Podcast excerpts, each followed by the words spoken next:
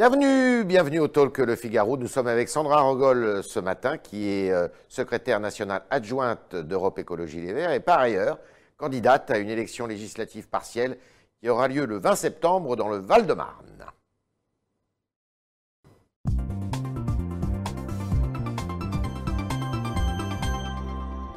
Bonjour Sandra Rogol. Alors, on va connaître euh, le détail du plan de relance qu'a concocté le gouvernement. Le Premier ministre doit s'exprimer euh, dans les minutes qui viennent. Euh, on sait déjà qu'il y a 30 milliards d'euros sur 100 milliards de ce plan qui seront consacrés à ce qu'on appelle la transition écologique.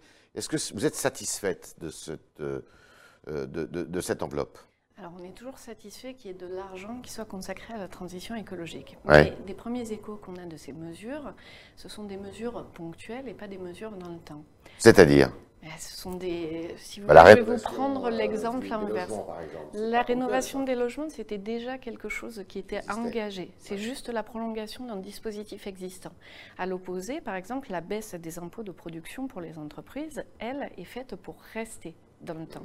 Donc il y a des mesures pour lutter pour l'urgence climatique qui sont ponctuelles et des mesures qui répondent un peu plus, on va dire, aux demandes euh, des syndicats patronaux qui, elles, sont faites pour durer. Il y a un petit souci. C'est pas de la poudre de perlimpinpin, c'est quelque chose qui est cohérent politiquement si on prend le point de vue de la majorité présidentielle. C'est-à-dire que malgré le Covid, malgré les, grandes marches pour le climat, malgré les chiffres et la volonté de la population française d'agir, d'enclencher la transition écologique, eh bien, des discours de Bruno Le Maire à ceux d'Emmanuel Macron, en passant par l'ensemble de ceux des ministres, la tonalité est toujours la même. Nous avions raison, le programme d'Emmanuel Macron est le bon et nous continuerons. C'est toujours aussi compliqué de concilier écologie et économie? Ah, c'est très simple de concilier écologie et économie. Mais vous estimez que le gouvernement n'est pas à la hauteur du défi qui nous est posé? Le gouvernement est cohérent dans sa politique traditionnelle de droite, libérale. Ce que demande l'écologie, c'est de changer de prisme, de mmh. changer de façon de voir les choses. Et on demande tout simplement les moyens de créer un million d'emplois. Il mmh. me semble qu'en la période actuelle, après la crise du Covid, après cette crise sanitaire terrible et avec la crise économique qui s'annonce, il est plus temps que jamais d'enclencher ça. en fait, c'est une opportunité pour vous, cette crise sanitaire On ne va pas dire que 30 000 morts, c'est une opportunité. J'entends bien, mais pour changer de logiciel, pour changer de, on aurait pu le faire déjà de regard les alternatives existent. Vous voyez, on a beaucoup parlé, on s'est beaucoup moqué. D'où vous sortez le 1 million d'emplois, là Parce que c'est quelque chose qu'on entend depuis euh, Madame, euh, Madame Joly, d'ailleurs, à la campagne présidentielle de 2012. Le premier chiffrage date de 2012. Il a été fait avec des économistes, des spécialistes de l'emploi pour arriver à voir comment est-ce que ça se traduisait. Parce que quand on dit transition écologique, ça veut dire qu'il y a des secteurs d'activité qui sont amenés à cesser, en tout cas à mmh. s'amenuiser, et d'autres à simplifier. Mmh. Eh bien, entre les emplois de la transition perdue et ce que l'on crée, il y a un, seuil positif d'un million d'emplois. Après nous, les associations se sont remises à faire le même chiffrage. Elles sont sur un minimum de création d'un million d'emplois qui eux-mêmes génèrent de l'activité. Pourquoi? Mais vous en détruisez combien aussi? On en détruit beaucoup moins et en fait on ne les détruit pas, on les transforme. Ce sont des emplois qu'on accompagne. Il y a quelques temps, enfin en ce moment, l'Espagne fait la même chose avec le secteur du charbon par exemple. Et ça ne fait pas un séisme. Parce que quand on fait la transition, quand on pense les emplois de demain, quand on accompagne les personnes pour ne pas les laisser sur le côté, non seulement tout le monde est satisfait, mais en plus on crée plus d'activités. et je, vais me permettre de rajouter un mot. Ce dont on souffre aujourd'hui, ce dont la crise des Gilets jaunes a été le témoin, c'est l'hypercentralisation de l'emploi. Mmh. Ce que propose la transition écologique, c'est de relocaliser les emplois à travers le territoire. C'est un des objectifs du gouvernement, c'est justement de relocaliser. Alors il y a les mots et il y a ce qu'on met derrière les mots. Pour nous, c'est très clair, ce sont de nouveaux emplois, des emplois sociaux, des emplois euh, environnementaux, des emplois dont on a besoin pour améliorer nos vies. Aujourd'hui, l'agriculture produit massivement pour l'exportation. C'est pas possible, vous voyez. Donc euh, l'empreinte écologique du mhm. gouvernement n'existe pas. L'empreinte écologique du gouvernement, ou en tout cas le résultat de leur travail a été dénoncé hier ou avant-hier par des associations environnementales connues pour être euh, favorables au discours et au consensus. Des, associations comme France Nature Environnement, des associations comme la Ligue de protection des oiseaux, la LPO, mmh. ont boycotté, n'ont même pas participé à ce grand Conseil national euh, de l'écologie. On sait pourquoi. Euh, donc il y a une ministre qui vient de vos rangs d'ailleurs, une ministre de l'écologie qui s'appelle Barbara Pompili, de la transition écologique. Euh, alors, il y a des mesures qui ont été prises. D'abord, l'interdiction de la chasse à la glu. Ça, vous êtes plutôt euh, vous accueillez ça avec satisfaction J'accueille d'autant plus ça avec satisfaction que M. Éric Dupont-Moretti est venu à nos journées d'été et nous lui avons demandé euh, de cesser avec cette chasse. Il nous a dit qu'il y était favorable et quelques jours après, nous avons appris la suppression de la chasse à la glu pour cette année et pour certains oiseaux. C'est un premier pas. Pour la tourterelle, en revanche, ça, on conserve la chasse à la tourterelle. Oui, c'est un problème. Ça, vous êtes contre et oui, parce qu'on a besoin de ces oiseaux, on a besoin qu'ils aient des cycles de reproduction qui soient préservés, et c'est pas juste pour faire joli chez nous, c'est parce que la biodiversité en a Madame besoin. Pompili, qui était à l'origine de l'interdiction de certains pesticides pour la culture de la betterave, euh, finalement euh, a pris euh, un décret dérogatoire à la loi qu'elle avait fait voter il y a quelques années. Vous estimez qu'elle a été victime des lobbies ou qu'elle est sous la pression des lobbies? J'estime que je n'aimerais pas être à la place de Barbara Pompili, qui, quelles que soient euh, nos divergences, a toujours milité contre les pesticides très dangereux mhm. et se retrouve aujourd'hui contrainte, puisque je connais ces combats, à faire en sorte que certains de ces pesticides continuent à être utilisés. Mhm. Je, vraiment, je, je, ne souhaite pas être à sa place et me retrouver ainsi à devoir me dédire de ce qui a été un combat de toute une partie de ma vie. Alors, il y a des élections, euh, on va parler de l'élection législative partielle bientôt, mais il y a l'élection présidentielle qui se profile. Il y a un grand débat à l'intérieur de votre euh, mouvement.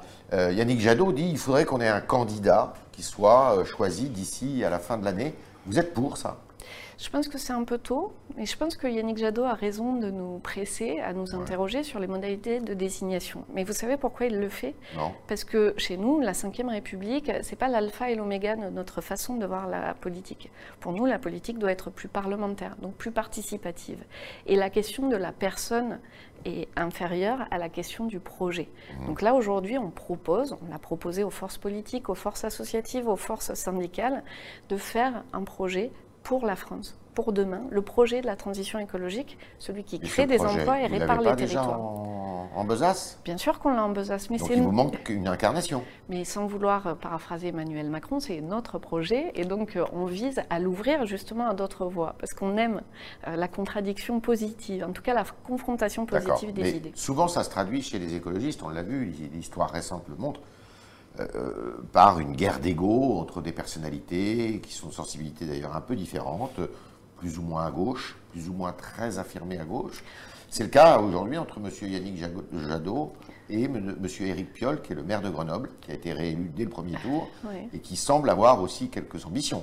Alors non, il n'y a pas de guerre fratricide, mais je, sais qu'on a mal habitué euh, le public et la presse à avoir des guerres fratricides. Là, il se trouve que je vous mets au défi de trouver des citations de l'un et de l'autre qui soient vraiment en opposition, en nombre en tout cas. Vous mmh. pouvez toujours trouver une virgule. Et je vous mets au défi de trouver euh, des divisions qui opposent les gens dans notre parti de façon violente. Là, pour l'instant, on se pose la question de la personne qui sera le mieux à même de porter notre projet et de le transformer dans la société. Leur sensibilité n'est pas tout à fait la même. Il y en a un qui est plus à gauche que l'autre, c'est M. Piolle. Euh, vous vous sentez le plus proche de qui Alors, vous trouvez qu'il y en a un qui est plus à gauche que l'autre. Moi, je pense que ce sont deux écologistes qui ont des mhm. profils certes différents, des personnalités différentes, mhm. mais que dans ce qu'ils proposent, eh bien, il y a une très grande cohérence. Et c'est bien pour ça qu'il n'y a pas de bataille en interne. Il y a juste un questionnement sur qui pourrait y aller. Je, vous invite à vous rappeler de, des vraies batailles internes qu'il y avait notamment en 2012, mhm. ou qu'il y avait lors de la dernière primaire, où là, il y avait des prises de position effectivement assez radicales des uns et mhm. des autres. Là, on n'est pas du tout là-dessus. On a appris, On essaye d'avancer. On a un devoir et une responsabilité face au vote et face aux Français. Mais il y aura une primaire à l'intérieur du mouvement? Alors, nos statuts impliquent que euh, nos militants doivent désigner, doivent euh, voter pour euh, désigner quelqu'un. Ça ne dit pas si ça se limite à nous.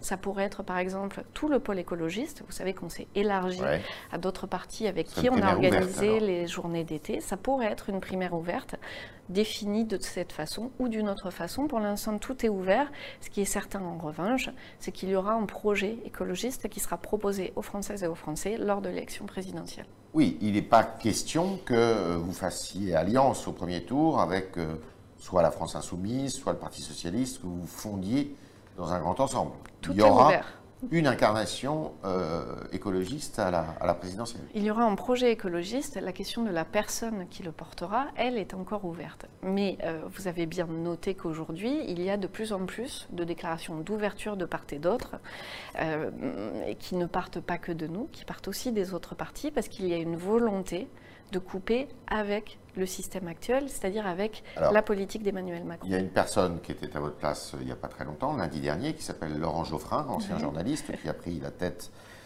d'une espèce de mouvement, de réflexion en vue de la présidentielle. Euh, engagez-vous. Euh, vous pourriez participer. vous avez pris langue avec lui? Euh, j'ai échangé sur des plateaux avec lui, effectivement, et ses premiers propos étaient pour vilipender, peu ou prou, les écologistes et leurs valeurs. Ça me pose un petit peu problème. En tout cas, ça n'incite pas au dialogue quand quelqu'un considère que vous êtes en tort. Et donc, euh, ben, ça ouvre pas trop trop à la discussion, j'en suis fort désolée. L'ancrage à gauche des, de ELV est manifeste, incontestable. Parce qu'à un moment, le, le, mot de gauche avait été gommé du vocabulaire de M. Jadot. Qu'est-ce que c'est la gauche aujourd'hui? C'est compliqué. Est-ce que c'est la gauche de François Hollande, celle du social-libéralisme, ou c'est celle des valeurs auxquelles nous, nous nous référons? Celle de solidarité, celle de partage, celle, celle de progressisme. Si par gauche vous entendez cette deuxième proposition, eh bien personne chez nous n'a de problème à dire qu'il ou elle est de gauche. Au contraire, on en est fier. Si c'est la deuxième proposition, non, on ne se reconnaît pas là-dedans. Pour la légalisation du cannabis? Alors pour des mesures qui protègent des trafics, des dangers des drogues, il faut mettre en place des mesures de protection. On l'a fait avec l'alcool.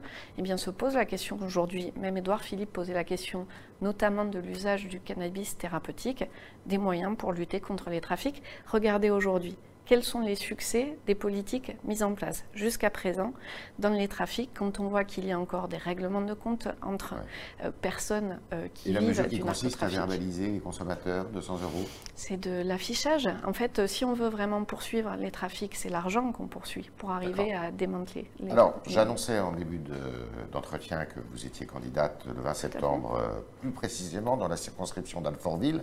Et Vitry. Et Vitry, euh, puisque euh, le député sortant euh, a décidé d'aller rejoindre la, mairie d'Alfortville.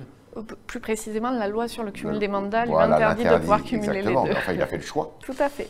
Monsieur Luc Carvounas, neuf, neuf candidats Neuf candidats inscrits en tout cas en préfecture à ce jour. Vous seriez la seule députée euh, élevé à l'Assemblée nationale si vous étiez élu. En tout cas, c'est pour ça qu'on se bat, c'est pour ça que les militants locaux, les cadres locaux m'ont demandé d'y aller, et puis aussi parce qu'on part unis avec euh, une liste citoyenne, euh, vitriote, et que sur Vitry, les choses ont été très compliquées pour les habitants et les habitantes, puisqu'au troisième tour, la personne qu'ils avaient désignée par le vote a été remplacée par une autre personne du même parti sans qu'ils en soient informés. Donc il faut réparer les processus démocratiques pour rappeler que oui, une voix est une expression de chaque citoyen et citoyenne. Et pour réparer ça, on lance un projet de loi sur l'alimentation participative, parce que la politique, ce sont les citoyens et, la citoyenne, et les citoyennes pardon, qui la font, et pas les politiques uniquement de façon descendante. Euh, donc vous êtes en campagne? Tout à fait, nous sommes en campagne officiellement à partir du 7 septembre. Nous sommes avec euh, Sandra Regol ce matin euh, au, au Talk Le Figaro et on continue avec vos questions, chers internautes, euh, en présence d'Alban Barthelemy qui nous a rejoint.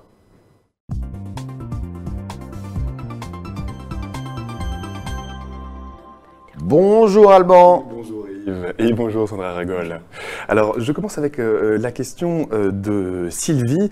Elle parle des législatives partielles à Alfortville-Vitry-sur-Seine. Justement, vous avez été choisi par eux pour Europe Écologie Les Verts, mais il y a une candidature dissidente, vous l'évoquiez. Alors votre nomination est-elle conforme au statut du parti, demande-t-elle oui, c'est une élection nationale, en plus une partielle, donc elle est conforme euh, aux modalités de désignation. Je sais que les enjeux sont très forts sur cette circonscription, neuf candidats et candidates qui s'affrontent, mais les enjeux sont surtout très forts pour la population qui vit à Vitry et Alfortville. Et aujourd'hui, l'urgence climatique nous impose d'avoir des écologistes pour mettre en place euh, des outils de lutte pour la justice sociale et environnementale. Force est de constater que jusqu'ici, sans écologistes, il n'y a pas d'écologie et donc pas de justice sociale. Vous comprenez que certains militants se posent euh, la, question, c'est visiblement le cas de, Sylvie. je ne sais pas si elle est militante Europe Écologie Les Verts, mais... Je comprends que depuis que je suis candidate, la violence de certains a largement décuplé. Je comprends aussi, comme on me l'a expliqué sur le terrain, qu'un bon candidat ou une bonne candidate écologiste, c'est une candidate qui ne prend pas de voix euh, aux autres personnes. Je trouve ça très étonnant. Si on y va, c'est pour changer les choses. Donc euh, on y va pour gagner et pour justement changer le quotidien des habitants de cette circonscription et des Françaises et des Français. Alors Zined euh, sur Twitter vous demande ce que vous pensez de l'extension des terrasses euh, à Paris, extension des terrasses qui étaient euh, prolongées de plusieurs mois. En raison du Covid. Hein. En raison du Covid. Qu'est-ce que vous pensez, de, demande-t-il, des nuisances pour les riverains et puis surtout des terrasses chauffées qui du coup resteront en place aussi cet hiver? Alors les terrasses chauffées, vous savez que c'est un très très long combat des écologistes. Depuis 2007-2008, je crois, nous nous mobilisons contre. Il y a beaucoup de pays, même beaucoup plus au nord que nous, qui n'ont pas de terrasses chauffées. En Allemagne, on ne connaît pas ça et pourtant, croyez-moi, pour avoir vécu euh, quelques années à la frontière allemande, je peux vous dire que les hivers, ils sont fort rudes. Et, euh, on vit très bien comme ça. Donc oui, les terrasses chauffées doivent cesser. Là, pendant la période où le virus continue à circuler, eh bien, il est normal d'avoir des espaces où on peut se retrouver ou avoir de la sociabilité. Elle nous a tellement manqué pendant ces mois de confinement. Et après, ce sera à la mairie de Paris de juger de ce qui est possible. J'entends sur le terrain des gens qui sont ravis d'avoir des rues un peu plus vivantes, qui laissent le passage aux personnes qui pas sont chauffées. en situation de handicap, mais pas chauffées. Ça, je, le répète, même si aujourd'hui le gouvernement reprend le combat contre les terrasses chauffées, parce que c'est fortement euh, émetteur de pollution, d'émissions de gaz à effet de serre, etc. Euh, c'est depuis longtemps que nous étions euh, moqués pour s'instaurer contre ces terrasses, chauffées en raison de leur impact très négatif pour le climat et pour l'environnement. Mmh. Ah Alors notre internaute Morion est, un petit peu virulent, mais je vous livre quand même sa, question, sa réaction. Europe Écologie Les Verts a, selon lui, un discours assez irresponsable sur les drogues. Il suffit de regarder où cela mène à Grenoble ou encore à Paris, nous dit-il, à une impunité presque totale. que pouvez-vous lui répondre? Que c'est le système de prévention actuel, le système mis en place pour lutter contre le trafic de drogue qui produit ça. Ce, ne sont pas ce, que nous n'est pas ce que nous proposons qui le produit, puisque ce que nous proposons n'est pas encore mis en place. Donc là, aujourd'hui, quand on est face à, une, un problème où la solution n'est pas fonctionnelle, on dit il faut faire autrement. Or, il y a d'autres pays qui ont fait autrement. Vous voyez, la Californie a légalisé euh, les drogues euh, douces, récréatives. Le pays ne s'est pas écroulé la population ne s'est pas transformée euh, en un maelstrom dangereux, bien au contraire, la criminalité a baissé, les habitants ont vu leur PIB augmenter, leur niveau de vie augmenter, et on a aujourd'hui un contrôle sur les consommateurs pour ne pas euh, dériver vers des pratiques trop addictives et qui rendent malades et complètement accro à ces drogues, et on a les moyens de lutter pour qu'il n'y ait pas de produits dangereux qui soient dans les produits consommés par les consommateurs. Donc pour protéger la santé des personnes, pour empêcher qu'il y ait des personnes qui soient rendues euh, complètement dépendantes des drogues et dont la vie euh, soit pardonnez-moi l'expression, mais foutue en l'air. Il faut trouver des solutions. Elles n'existent pas aujourd'hui. La répression montre que ça ne marche pas. Euh, vous avez, votre internaute a tout à fait raison. Il y a des trafics qui font même des morts. On le voit notamment à Marseille. Enfin, on le voyait en tout cas, notamment à Marseille. Il faut d'autres solutions. Explorons-les. Essayons de sortir de ces trafics qui abîment nos banlieues et nos périphéries. Alors sur Facebook, beaucoup euh, d'internautes, plusieurs internautes euh, vous demandent ce que vous pensez de l'emploi des éoliennes en France. Que c'est une des formes d'énergie renouvelable qu'on devrait euh, explorer. Les éoliennes, il y a quelques années, étaient très décriées parce qu'elles étaient faites en matériaux pas assez recyclables. Aujourd'hui, on est à 91-92% de matériaux recyclables ou recyclés dans la composition des éoliennes. Ça les détruit les paysages. en fait, elles ne sont pas installées partout, elles ne sont pas installées à proximité des domiciles, elles ne sont pas installées dans des lieux protégés. Donc on fait attention à l'endroit où on les installe. Et il n'y en a pas partout non plus. Euh, et pardonnez-moi, hein, mais une centrale nucléaire avec ses rejets permanents et ses grandes colonnes euh, de vapeur au-dessus ne me semble pas moins dénaturer les paysages que des éoliennes. De la même façon. mais il faut plus d'éoliennes que de centrales pour, reproduire le même. Oui, en revanche, en revanche, il y a, vous savez, ce qu'on appelle vulgairement les tours Eiffel, c'est-à-dire ces grands relais euh, qui permettent de faire passer les fils électriques à travers nos campagnes, qui les dénaturent très largement et qui sont un véritable souci. Elles ne sont pas moins nombreuses que les éoliennes, bien au contraire, et elles dénaturent nos paysages tout autant. Pourquoi se pose-t-on la question? Uniquement pour les éoliennes et pas pour le reste. J'insiste ensuite sur le fait qu'on vit sur un mix énergétique, c'est-à-dire qu'il y a plusieurs sources d'énergie qui permettent d'avancer. On pourrait devenir leader de la production d'énergie renouvelable en France. On ne choisit pas cette option-là, qui pourtant serait créatrice d'emplois. Je trouve ça fort dommage. Et donc les éoliennes ne sont qu'une partie de ce mix énergétique, mais une partie fortement nécessaire. Dernière question. Euh, le président de la République avait promis qu'à l'issue de la convention citoyenne qui avait été organisée sur euh, l'écologie, eh bien, en 2021, il y ait un référendum sur une des questions pendantes. vous pensez qu'il aura lieu? c'est compliqué. Vous savez, euh, le, président avait promis également d'instaurer le crime d'écocide euh, mmh. dans la loi, comme euh, il s'est engagé devant les Français, devant les citoyens de la Convention et devant les télévisions françaises. Il y a quelques jours, nous recevions Éric Dupont-Moretti, ministre de la Justice, lors de nos journées d'été des écologistes, qui nous a expliqué qu'il n'y aurait pas d'inscription du crime d'écocide et que ce ne serait qu'un délit. Alors je sais, c'est très technique, mais ce ne sont pas du tout les mêmes enjeux comprenez qu'entre les promesses et les actes, il y a tellement de gap qu'il y a fort à craindre que ce référendum n'est pas forcément dur. Tellement d'étapes, de gap. De gap, de distance entre les mots et les actes. merci Sandra Regol, merci d'avoir participé au talk, merci Alban d'avoir euh, relayé les questions de nos internautes. Et puis encore une fois, je vous le rappelle, abonnez-vous, abonnez-vous à la newsletter du Figaro euh, qui euh, vous permet de suivre et de revoir les, euh, les, meilleurs moments des émissions euh, qui euh, sont diffusées sur Figaro Live. vous ferez acte d'un bon engagement parce qu'il y a beaucoup de choses qui sont bonnes. On mettra le lien dans la description et on mettra le lien si vous nous suivez en direct sur, Figaro, sur lefigaro.fr. Et eh bien voilà, c'est dit. Merci. À demain, si vous le voulez bien.